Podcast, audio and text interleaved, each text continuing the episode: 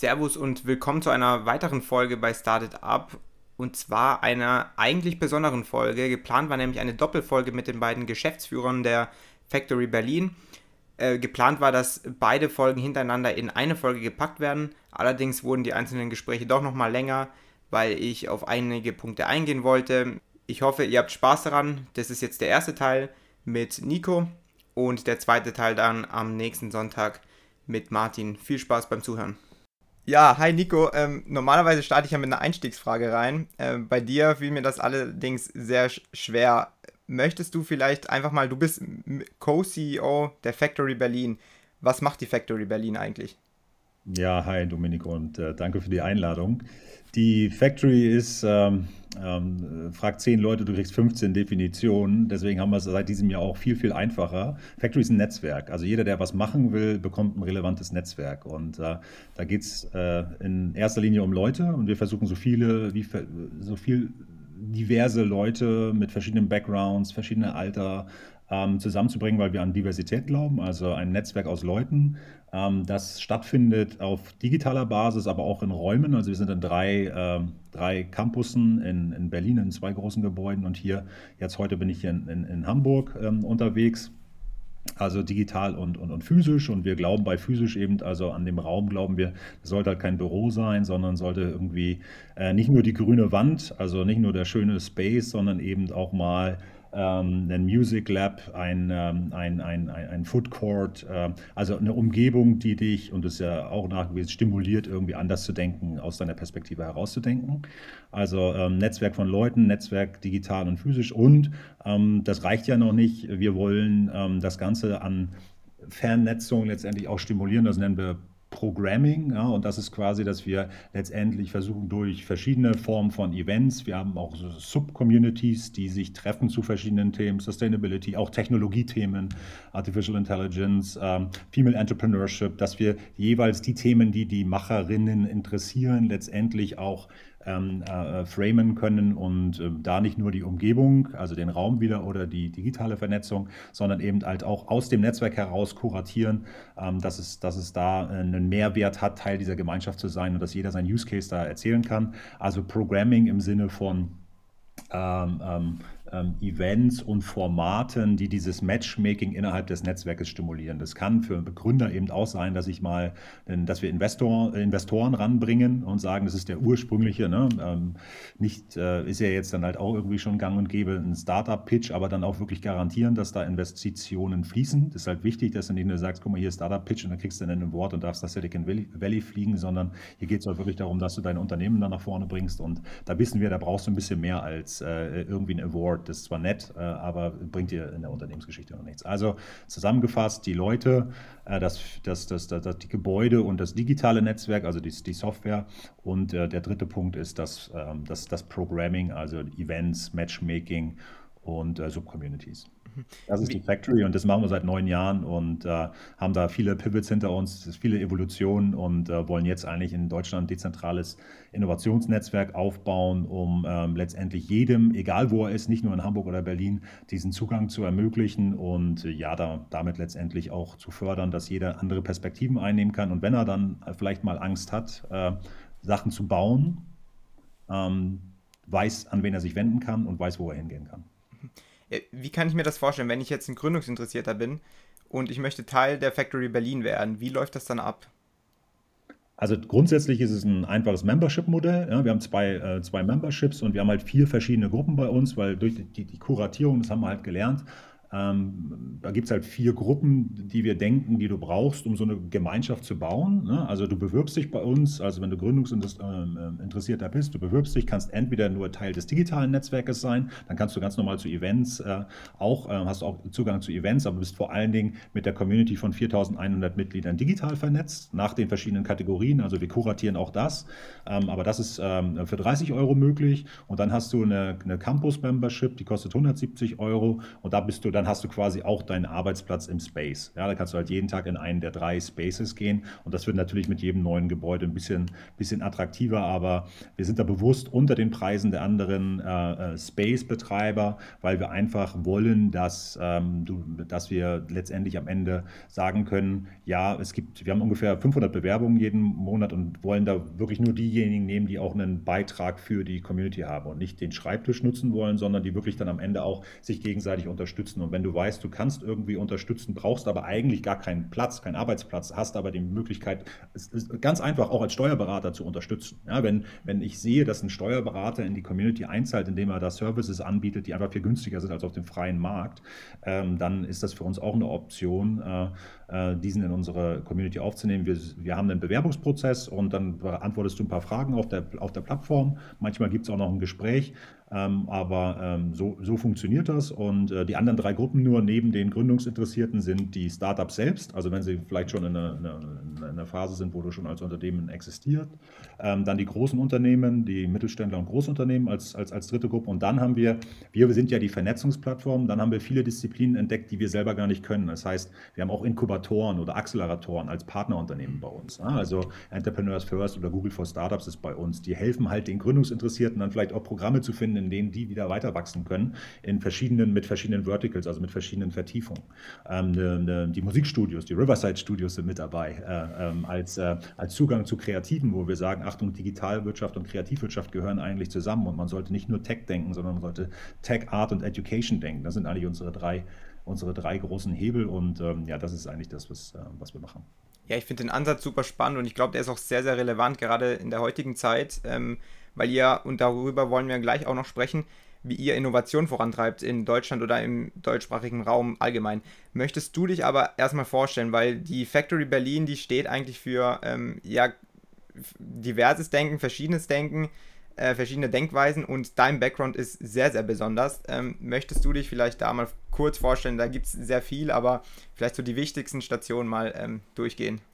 Ja, also die ich glaube gar nicht, also der ist vielleicht besonders für 2021, aber ich glaube, ähm, dass das halt diese, du sprichst ein bisschen auf die, die verschiedenen Etappen, die jetzt nicht unbedingt immer was mit der vorherigen Etappe zu tun haben, ähm, an. Ich glaube, das ist halt ganz, ähm, äh, ganz normal und wird, glaube ich, auch so ein bisschen durch, äh, durch, durch meine Neugier. Also ich äh, bin immer sehr, ich, ich, ich, spüre dann irgendwann, wenn ich dann merke, Achtung, ich habe hier schon alles gelernt, dann will ich weiterlernen. Also mich interessieren verschiedene Menschen, verschiedene Hintergründe. Ich habe äh, siebenmal studiert und viermal erfolgreich.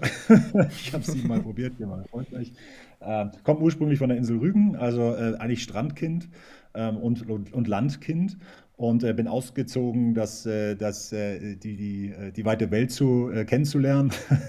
habe dabei aber im, im allerersten Schritt ich, ähm, bin ich tatsächlich beim Militär gelandet, habe dort eine Offizierausbildung gemacht ähm, habe dort auch Wirtschaftsingenieurwesen studiert in, in Hamburg. Also die, die Bundeswehr bietet halt auch ähm, Studiengänge an. Dort also Offizierausbildung innerhalb von Europa gemacht an verschiedenen Standorten und äh, macht man auch immer so eine Führungsausbildung und geht ziemlich aus seiner Komfortzone heraus, wenn man da plötzlich tatsächlich mal so ein bisschen lauter sein muss. Das war jetzt nicht so mein Wesen eigentlich, aber äh, versteht warum, weil vielleicht, wenn ein bisschen viel Lärm ist, dass man dann auch von allen gehört wird. das äh, war schon so ein bisschen, ist, ist am Ende ja out, out, out of Comfort Zone, auch um das mal zu vergleichen mit, mit, mit unserer Unternehmenswelt. Welt. Ähm, dann, ähm, dann, ähm, dann, dann bin ich quasi nach dem Studium ähm, in verschiedenen Führungspositionen gewesen und unter anderem eben auch in Auslandseinsätzen äh, und unter anderem eben auch in Afghanistan. Und das macht einen, das Ganze macht einen halt schon ein bisschen reifer. Warum? Das ist der wesentliche Punkt. Das ist äh, mit Gefahr etc. Das kaufst du dir ein, wenn du Soldat oder Offizier bist. Das ist, da ist man sich bewusst.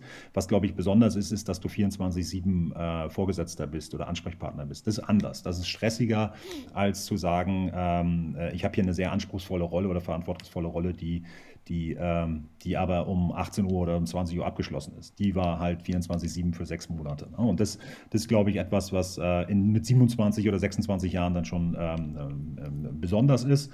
Ich bin dann, äh, habe noch einen MBA gemacht in, in, in Reutlingen ähm, und in München und bin dann aber zu Siemens gewechselt, äh, in die Wirtschaft, also vom Militär in die Wirtschaft, zweite Etappe.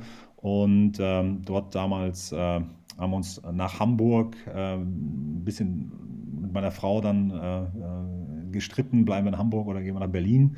Ähm, und äh, Berlin hat dann gewonnen, weil 160 Wohnungen mit, dem Miet, mit der Miete, die wir uns leisten konnten, gegen zwei Wohnungen in Hamburg gestanden hatte. Und dann habe ich gesagt, okay, dann probieren wir das mal. Habe mich dort bei, bei Siemens beworben und äh, hatte da durch die beiden äh, Studienabschlüsse die Möglichkeit, als Assistent der Geschäftsführung einzusteigen. Das äh, war total spannend. Ich habe super viel äh, äh, Respekt natürlich gehabt vor diesem Wechsel ne? und äh, habe aber sehr, sehr viel lernen können und das zeichnet mich, glaube ich, auch so ein bisschen aus. Ich habe halt durch die Neugier lernst du halt viel und dann bin ich da Produktmanagementleiter und auch, auch Restrukturierungsprogramm und was ganz spannend war, ich war immer an andere Nationen natürlich und Kulturen interessiert und habe dann auch dort Amerika ähm, Australien und dann aber auch ein russisches Projekt gehabt, wo wir ein russisches Unternehmen gekauft haben. Ähm, und das ist halt einfach, das ist halt total spannend, immer wieder mit anderen äh, Kulturen zu interagieren. Und am Ende war dann die digitale Transformation und wir waren dann im Eisenbahn-, äh, ähm, unterwegs. Und da war ich dann als Strategieleiter und sollte digitale Transformation machen. Und das hieß vor allen Dingen Technologie, das kann Siemens sehr gut.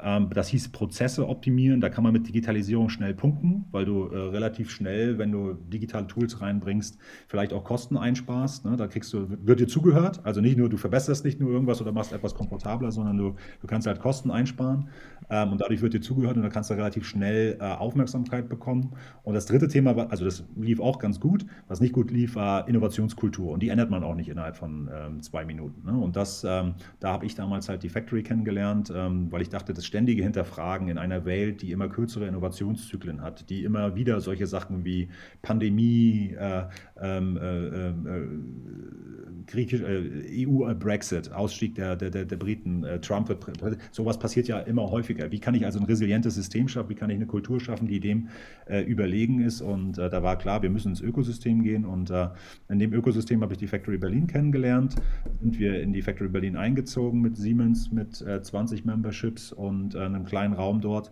und fand das von Anfang an, ich hatte dann auch noch Wirtschaftspsychologie parallel studiert und habe das von Anfang an von, äh, fantastisch gefunden, diese Möglichkeit, sich mit Leuten auszutauschen, die ich niemals getroffen hätte in meinem Leben. Ne? Und äh, die so unterschiedliche Backgrounds hatten. Und das war etwas, was mir dann am Ende äh, gezeigt hat, okay, da muss ich halt tiefer rein. Habe viel rumgemeckert und gesagt, wie man das besser machen kann. Damals gab es den Standort in Mitte und den am Görlitzer Park, da sind wir gerade rein und habe mit dem Gründer viel diskutiert.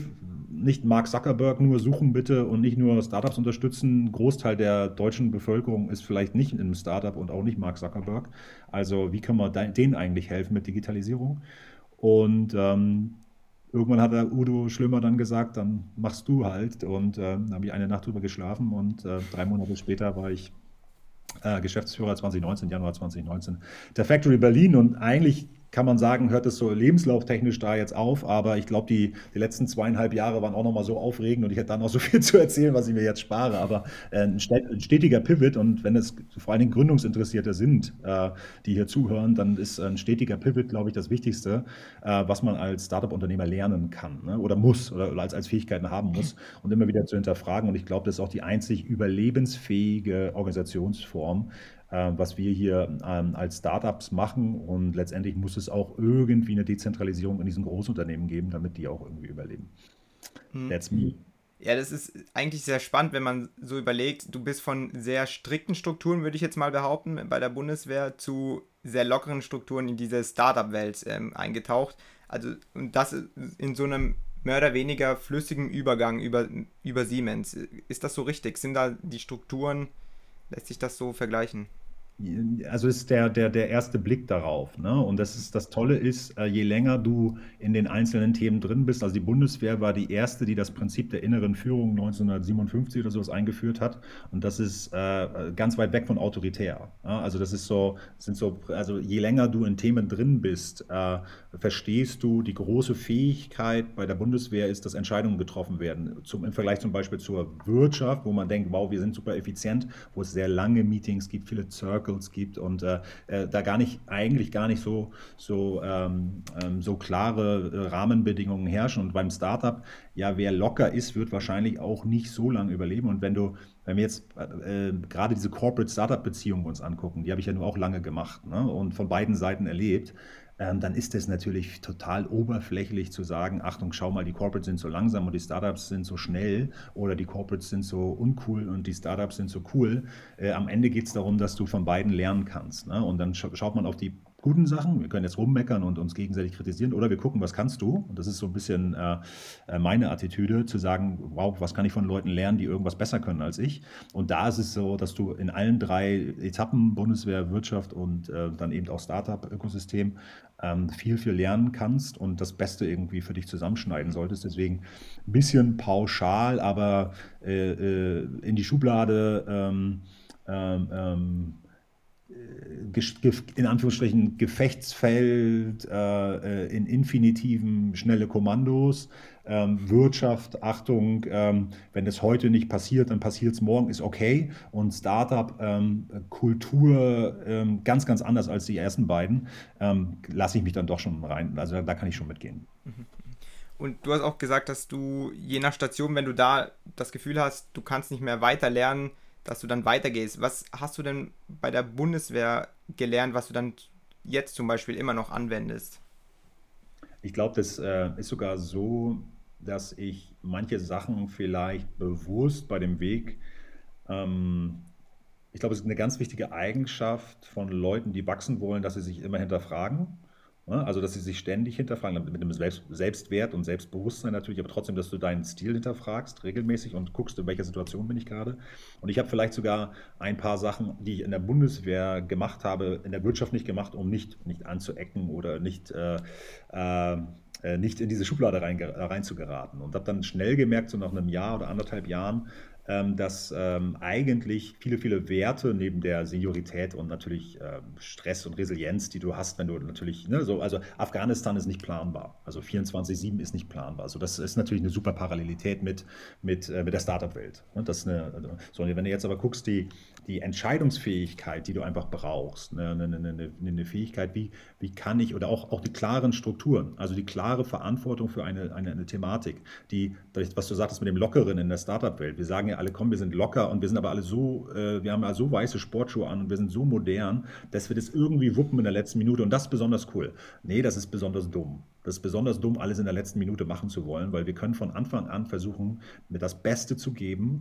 Und äh, wenn es dann in Anführungsstrichen wie bei der Bundeswehr um dein Leben geht, dann machst du es sowieso. Und äh, in der Startup-Welt, da kann ich sagen, klare Entscheidungen, klare Verantwortung. Das habe ich wie du es gerade gesagt hast mit der Schublade, manchmal genau eben nicht so gemacht, weil ich dachte, das wäre der Flair, das wäre die Kultur.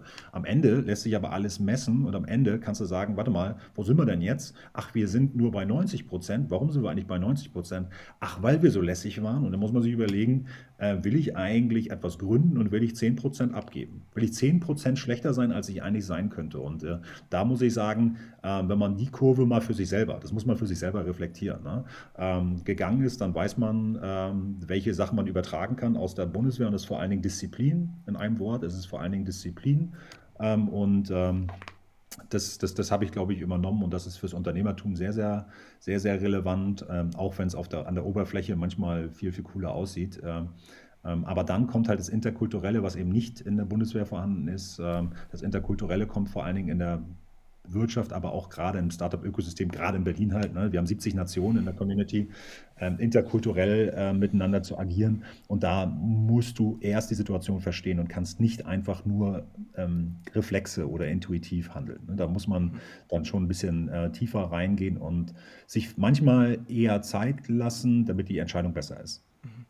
Ja, Resilienz und Disziplin, das macht Sinn. Hättest du da vielleicht Tipps tatsächlich auch für junge äh, Menschen wie mich, äh, die jetzt vielleicht mal, die, die, haben irgendein Projekt vor sich, wie jetzt ich, mein Podcast, aber ich habe halt ab und zu auch keine Lust, was zu machen.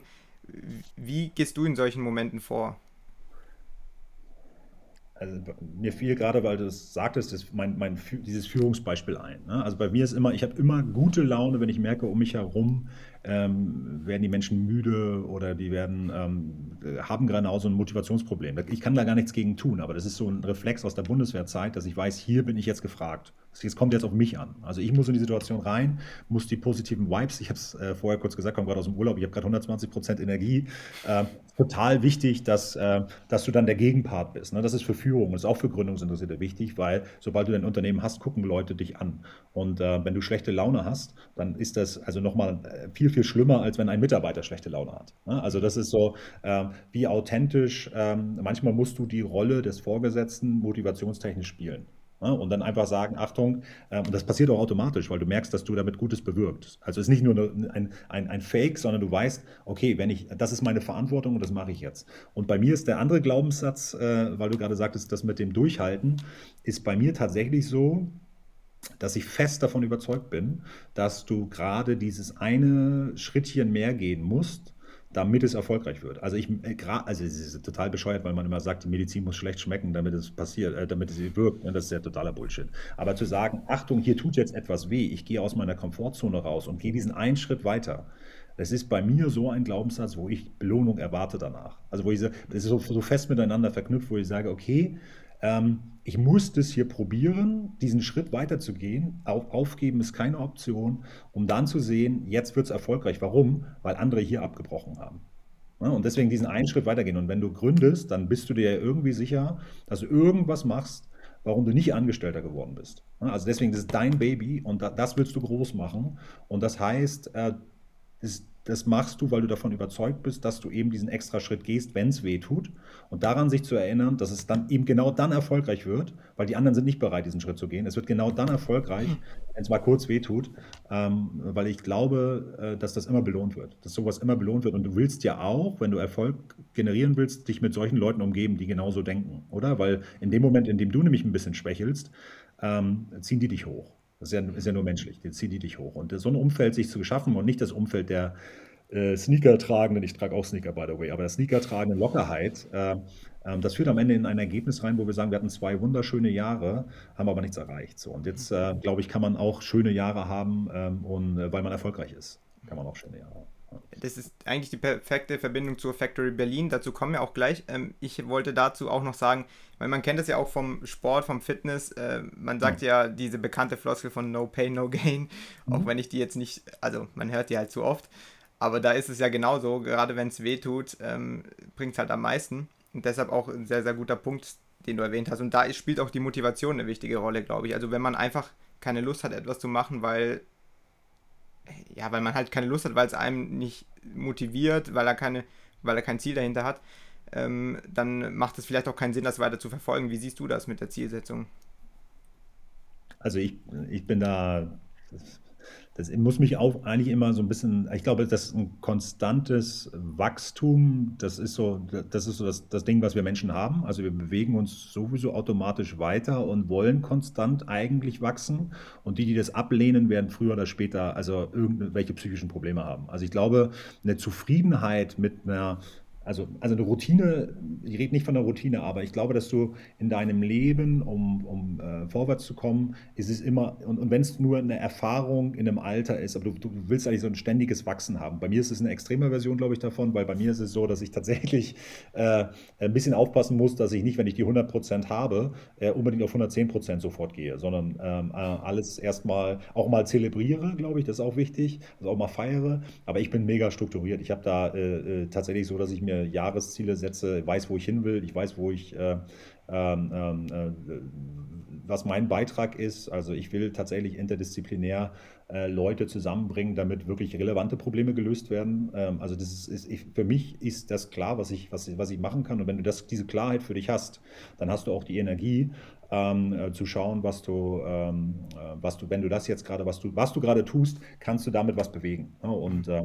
das ähm, Ziele setzen ist die einzige Möglichkeit, um auch eine Genugtuung zu haben. Sind wir beim Sportbeispiel. Ne? Also wie wäre es denn, beim, beim, Sport ist ja nachgewiesen, also du musst den Muskel ein bisschen mehr reizen, damit er wächst. Das ist, ist ja nachgewiesen. So, jetzt ist die Frage, wie wäre das denn, hab, und dann habe ich, mein erster Reflex im Kopf war, was wäre denn, wenn es ein Startup geben würde, die uns einfach die Muskeln da irgendwie produzieren, ohne dass wir was getan haben. Wie fühlen wir uns dann eigentlich, wenn wir den Effekt haben, wir sehen nur gut aus, haben gar nichts dafür getan. Gerade die, die wissen, wie es eigentlich ist mit dem Sport die Genugtuung fehlt dir. Und bist du dann wirklich stolz drauf und hast du eine gesunde Psyche, wenn du, wenn du nichts dafür getan hast und trotzdem erfolgreich bist. Ich glaube, das ist wie mit dem Gehalt, wo man sagt, ab 70.000 Euro passiert nichts mehr mit dir. Du wirst nicht glücklicher. Ne? Und äh, da glaube ich, äh, Ziele, äh, ein ständiges Wachstum ist ein menschliches Ding und äh, das ist auch etwas, ähm, eines der großen Probleme in Deutschland, glaube ich, dass sich viele, wir haben eine Staatsquote von 51 Prozent, das heißt 51 Prozent der Investitionen in unser Bruttoinlandsprodukt sind, aus dem, äh, sind staatliche Investitionen. Deswegen haben wir ein bisschen das Problem, dass jeder auf den Staat guckt und sagt, was habe ich denn für Rechte hier in diesem Staat? Es gibt aber auch Pflichten und äh, ich glaube, wir werden alle überrascht sein, dass die, wir beide sind sowieso nicht überrascht, aber äh, wir merken das an den Eltern und Großeltern, dass äh, das mit der Rente gerade schon nicht mehr funktioniert. Also wenn wir, wir haben gar keine Option zum selbstständig denkenden Menschen, der gründet. Ähm, das ist, es gibt gar keine Option. Dieser Staat als Gerüst wird uns nicht äh, in die Zukunft führen. Deswegen äh, sollten wir frühzeitig überlegen, wie wir selbst wachsen. Und ähm, den Druck, den gibt es da jetzt schon, den kommuniziert nur kein Politiker. Das ist, äh, weil es einfach unsexy ist, weil jeder gewählt werden will. Da gibt es nur eine Operation, gewählt werden oder nicht gewählt werden. Ähm, aber also sie wollen beliebt sein und ähm, das funktioniert leider nicht. Und äh, dadurch gibt es einen großen Teil in Deutschland von Menschen, die denken, äh, der Staat muss so viel für mich tun. Nochmal, ich rede nicht von benachteiligten Menschen. Ne? Die Unterstützung äh, super fair. Aber es gibt äh, halt auch einige, die einfach nur auf den äh, Staat gucken und ihre Rechte einfordern, aber vielleicht ähm, nicht vielleicht, und ihre Pflichten vergessen. Und äh, die Pflicht entsteht schon ganz allein daraus, dass äh, dieser Staat in, als Konstrukt so nicht durchhaltbar ist.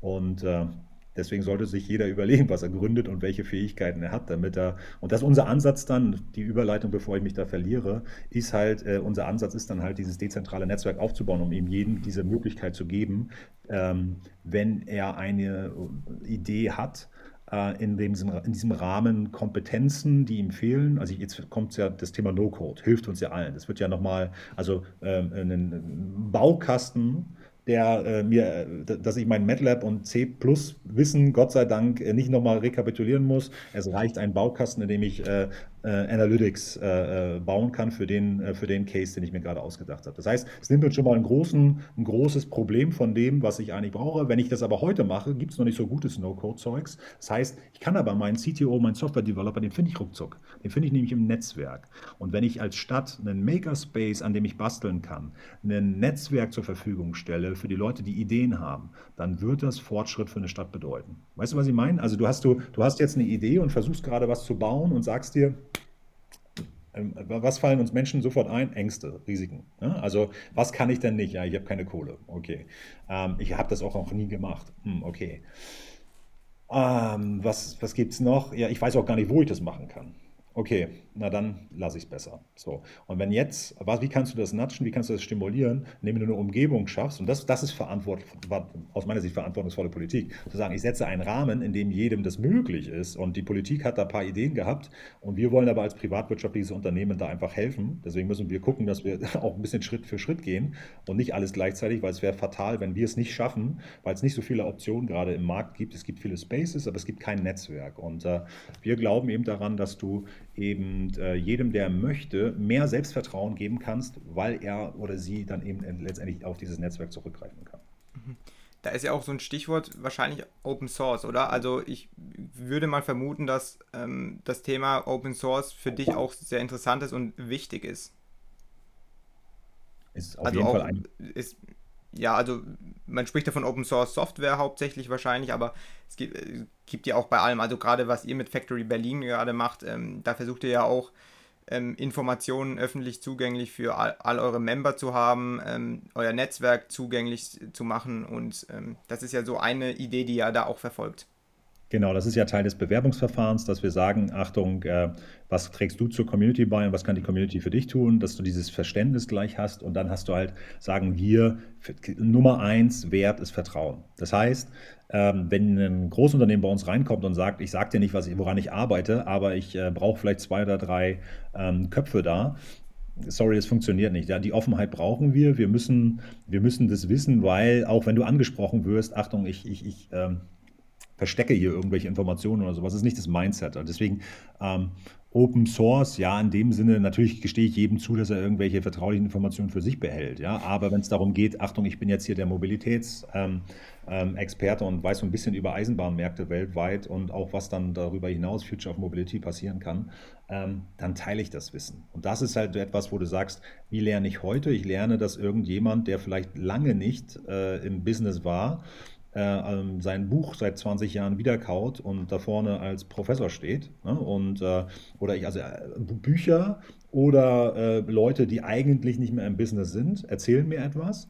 Ähm, und wir glauben, oder ich glaube auch fest daran, wir haben Lernorte in unserer Factory auch. Also du kannst ja zusammen Sport machen, dich unterhalten. Du kannst, äh, du kannst die besten Speaker, die gerade in, in, in Verantwortung sind, äh, einladen und die dann aber auch im Dialog fragen, also interaktiv, ähm, dass du verschiedene Lernorte schaffst oder Camp, also hier so wie diese Lagerfeuer-Situationen äh, schaffen, ne, in denen du dich mit einem gewissen Thema austauschst. Und ich glaube, in der Welt morgen wird die Zeit so schnell ticken, dass du kaum Zeit hast, aufzuholen. Und ähm, in meinem ersten Studium haben wir alle auf dem Campus so nebeneinander gewohnt. Und das Beste, was ich machen konnte, war nicht nochmal im Buch nachgucken oder googeln, sondern das Beste war in die Nachbarbude gehen und den anderen fragen, wie ist das eigentlich gemeint? Und also von Menschen lernen von Menschen und das motiviert uns ja auch. Und wenn ich sehe, dass du irgendwie Stirnfalten hast, dann hast du irgendwie was nicht verstanden und dann kann ich auf dich eingehen. Ne? Und das ist, das ist etwas, äh, wo, äh, was, was wieder diesen Selbstwert oder dieses Selbstvertrauen generiert. In einem Netzwerk miteinander schaffen wir das irgendwie. Und äh,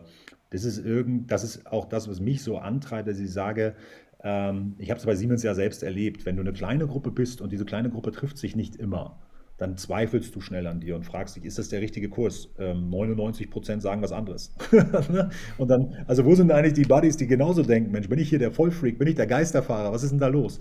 Und dann in einem Netzwerk zu sagen, deswegen wollen wir, dass die Leute sich bewerben, ähm, warte mal, ach, du hast auch Energie und teilst dein Wissen und du bist bereit, auf so eine verrückte interdisziplinäre Idee mal mit rüber äh, zu schauen und nachzudenken und du sagst mir jetzt, was du machen willst, bist du nicht verrückt, solltest du das nicht für dich behalten, solltest du nicht selber bauen und so.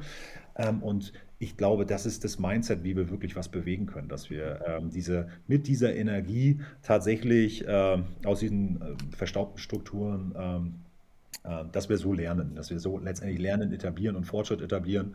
Und ich glaube, das ist auch fällig. Ne? Also ähm, die Zeit läuft uns ja ein bisschen davon. Gibt es ja den einen oder anderen Kontinent, der da ein bisschen weiter ist als äh, Europa. Ja, das stimmt. Ja, sehr spannend, finde ich, das Ganze. Ähm, das, also mein Podcast hier ist ja auch für Zuhörer und Zuhörerinnen, die sich besonders für Startups oder auch für Venture Capital interessieren. Mhm. Da wird mich interessieren, weiß nicht, ich weiß nicht, kannst du da vielleicht auch ein Beispiel nennen, wie ein Startup von der Factory Berlin profitiert? Wenn du kein Beispiel nennen kannst, dann gerne auch allgemein. Ja, also die, wir haben ja viele Beispiele da. Wir haben ja am Anfang gesagt, also das ist ja eine der Top-Punkte neben den Ressourcen, also äh, Personal, die du im Startup-Aufbau natürlich brauchst, ist ja Geld das Wichtigste. Ne? Also und da ist natürlich jetzt auch der Zugang zu Berlin gerade wichtig, weil da eben noch die meisten ähm, Investoren in Deutschland sitzen. Und ich meine, das ist ja toll, äh, wie Deutschland sich jetzt auch gerade verändert. Da haben wir ein, ein tolles äh, zweites Halbjahr äh, 2020, ist ja das stärkste Investitionsklima, was wir jemals hatten in, in Startups. Also läuft gut. Ähm, wir haben bewusst in unserem Cap-Table, also wer ist Gesellschafter in der Factory, halt auch wirklich äh, geschaut, dass wir alles abbilden. Also wir haben da jetzt auch äh, ähm, ähm, Project A ist da zum Beispiel dabei, ne? dass du sagst, okay, wie ähm, ähm, ähm am Anfang haben wir auch gedacht, das ist also am Anfang, vor vier, fünf Jahren, Factory ist ja schon ein paar Jahre älter, ähm, äh, wir, wir, brauchen die Investoren im Haus, damit das alles im Netzwerk sich jeden Tag trifft. Aber das ist Quatsch. Ein Startup ist, verändert sich nicht jeden Tag. Du brauchst zu einem gewissen Zeitpunkt Geld und zu dem Zeitpunkt muss das Event stattfinden. Die ähm, Joint Capital hat bei uns mit 850 Leuten eine, eine, Party gemacht und da kannst du dir vorstellen, dass da natürlich die Startups auch mit dabei sein wollten. Und da haben wir dann irgendwie Selected Zugang gemacht. Wir haben regelmäßig Investorentage. Ähm, wir haben viele Anfragen von internationalen Investoren, die zu uns kommen und dann suchen wir vorher die Startups, die wirklich das Geld brauchen. Also was wir nicht machen, und das ist eben wieder was, ähm, wo diese oberflächliche Ebene dann zu Ende ist. Du kannst im Internet, für die Gründungsinteressierten, du kannst im Internet easy eine Liste von allen VCs runterladen. Und du kannst äh, äh, Kontaktdaten runterladen. Du kannst also einen, einen passiven ähm, ein passives ähm, Anschreiben machen und dann startest du bei Null. Das ist okay, sollte man auch machen in der Menge. Ne? Also man sollte da auch pitchen. Aber parallel, und das ist der Unterschied zu einem Netzwerk, kriegst du halt ein Warm-Intro. Also bei uns passiert es so, wenn die Factory, wenn wir das präsentieren, wenn wir zwei Startups vorschlagen aus unserem Kreis, dann sind, äh, haben wir ein Vertrauensverhältnis mit den Investoren und dadurch ist es eine andere äh, Ebene, auf der du dich unter, unterhältst. Und es ist auch nicht 99 hintereinander in 15 Minuten, sondern ähm, wenn ihr die schon selektiert habt, dann ist da was. Und dann, dann und das ist halt der Unterschied zwischen dem, ähm, ich würde beide Sachen machen als, als, als Gründer. Ich würde äh, sowohl in die Masse gehen, aber ich würde vor allen Dingen, und das ist halt, das, das, das lernst du halt auch von den VCs. Du versuchst ja eigentlich bei den VCs so gut wie es geht, was du jetzt ja auch versuchst, zuzuhören und, und, und irgendwie so Informationen zu bekommen. Das ist ein tolles Feedback, aber die nehmen sich natürlich nicht so viel Zeit. Wie Leute, die, einen Warm in hast und sagst, okay, ich muss es noch rausfinden. Und da, da kriegst du tolles Feedback, at least ähm, zumindest für ein Feedback, äh, zumindest für ein Pivot oder was an deinem Geschäftsmodell zu ändern muss. Ne, äh, kannst. Also konkrete Beispiele haben wir sehr viele, wo wir auf diesen Investorentagen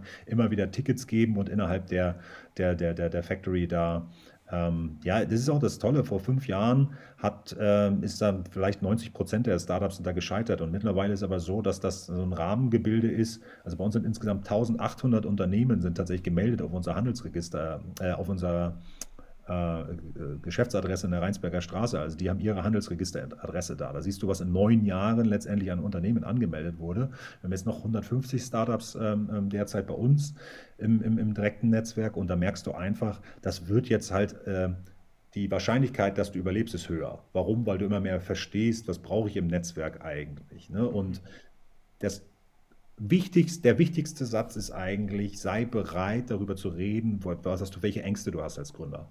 Also sei bereit, Hilfe anzunehmen. Das ist, irgendwie wird uns das in der Schule oder irgendwo wird uns das beigebracht, dass das uncool ist, zu sagen, was ich nicht kann. Ne? Aber Netzwerk ist genau dafür da. Und ich bin auch so ein stolzer Gockel noch aus dieser Bundeswehrzeit wahrscheinlich. Aber dieses Thema anzusprechen, ich habe hier eine Schwäche, ich brauche Support, das ist genau das, das ist genug, jeder hat genug Stärken, die er einbringen kann. Aber redet vor allen Dingen auch über die, über die Themen, wo ihr die Hilfe Hilfe braucht. Es in der Community wird, wird genau an diesen Themen angesetzt und ist der größte Glücksmoment, in dem du in dem Moment ein Intro bekommst, wo du sagst, das ist genau das, was ich gebraucht habe. Krass, dafür brauche ich ein Netzwerk. Und diese, das machst du zweimal. Das machst du zweimal und dann glaubst du an Netzwerk. Amerikaner brauchst du nichts über Netzwerk und Community erzählen. In Deutschland ist es so ein bisschen so, ich bin nur gut, wenn ich alles selbst weiß. Das ist total bescheuert. Ne? Ja, das, das stimmt. Und das Netzwerk, dass das wichtig ist, das haben wir auch schon in vorherigen Folgen auch schon oft durchgekaut und das ist auch sehr wichtig. Jetzt ist bei mir die Frage, ihr sitzt in Berlin. Berlin ähm, ist, was Startups angeht, sehr, sehr, äh, sehr, sehr stark und sehr, sehr gut vernetzt. Ich sitze hier im Süden Deutschlands, also direkt an der Grenze zur Schweiz. Und hier hat man wirklich gar keinen Startup-Flair, muss ich sagen. Äh, wie habt ihr vor, noch ähm, ja, sowohl national, aber auch vielleicht international, vielleicht in die Schweiz, wie habt ihr da vor zu wachsen? Wie wollt ihr da in Zukunft vorgehen? Ich glaube, du hast ja, das ist ja genau das Problem. Ne? Also jetzt haben wir, es gibt 350 Innovationszentren in Deutschland. Das ist ganz interessant. Ähm, und jetzt siehst du ja, wie viel Innovation es in Deutschland gibt. So, das heißt, ein Gebäude dahinzusetzen und zu sagen, ach, also das müsste ja sich ja ganz gut verteilen. Es sind ja nicht 350 in Berlin, ne? das also gut verteilt. Ähm, hast du automatisch das Flair, hast du automatisch die Offenheit dieser Orte, wo du sagst, Achtung, äh, jemand, der so denkt wie du, der möchte da gerne sein, an diesem Ökosystem äh, äh, teilhaben? Nein. Und äh, das merke ich auch immer wieder. Viele der Wirtschaftsförderungen haben diese Idee. Also Wirtschaftsförderungen, kümmern sich dann pro Stadt, pro Region darum, dass das vorwärts geht. Und da ist Digitalisierung natürlich auf der Agenda. Und die wissen auch, Innovationskultur ist eine, ist eine Lücke, die sie haben. So. Ähm, und äh, das haben wir für uns entdeckt. Wir haben gesagt, in Berlin ist das nicht einfach, aber da haben wir uns ja durchgesetzt und haben auch ein gutes Netzwerk und da kennen wir das Ökosystem.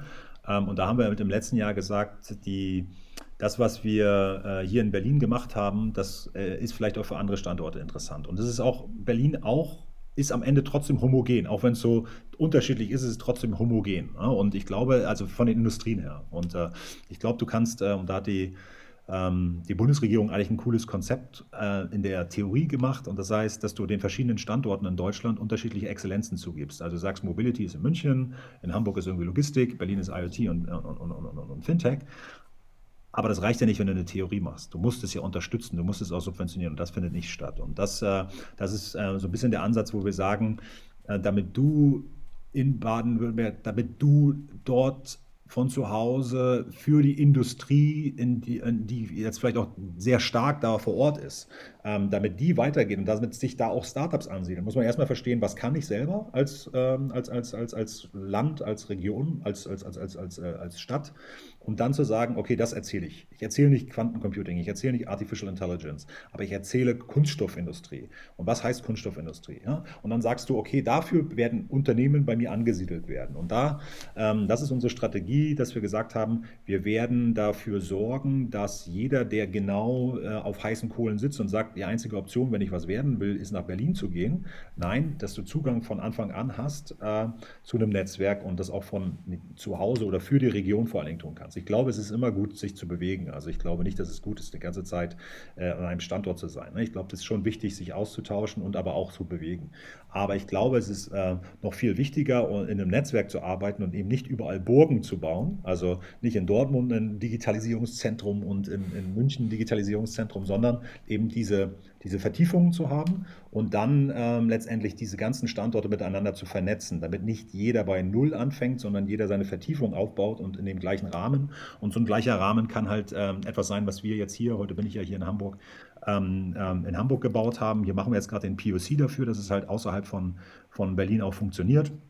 Äh, fühlt sich auch gut an. Trotz Pandemie haben wir hier ähm, die, die, die, die, die Labs sind jetzt mittlerweile voll und jetzt geht es dann darum, dass die ersten, dass die erste, dass die, die, dieses Movement, diese Dynamik reinkommt und die kommt natürlich immer mehr mit ablaufender äh, Pandemie rein und das wollen wir natürlich in alle 14 äh, gibt 14 Städte in Deutschland, die über 500.000 Einwohner haben.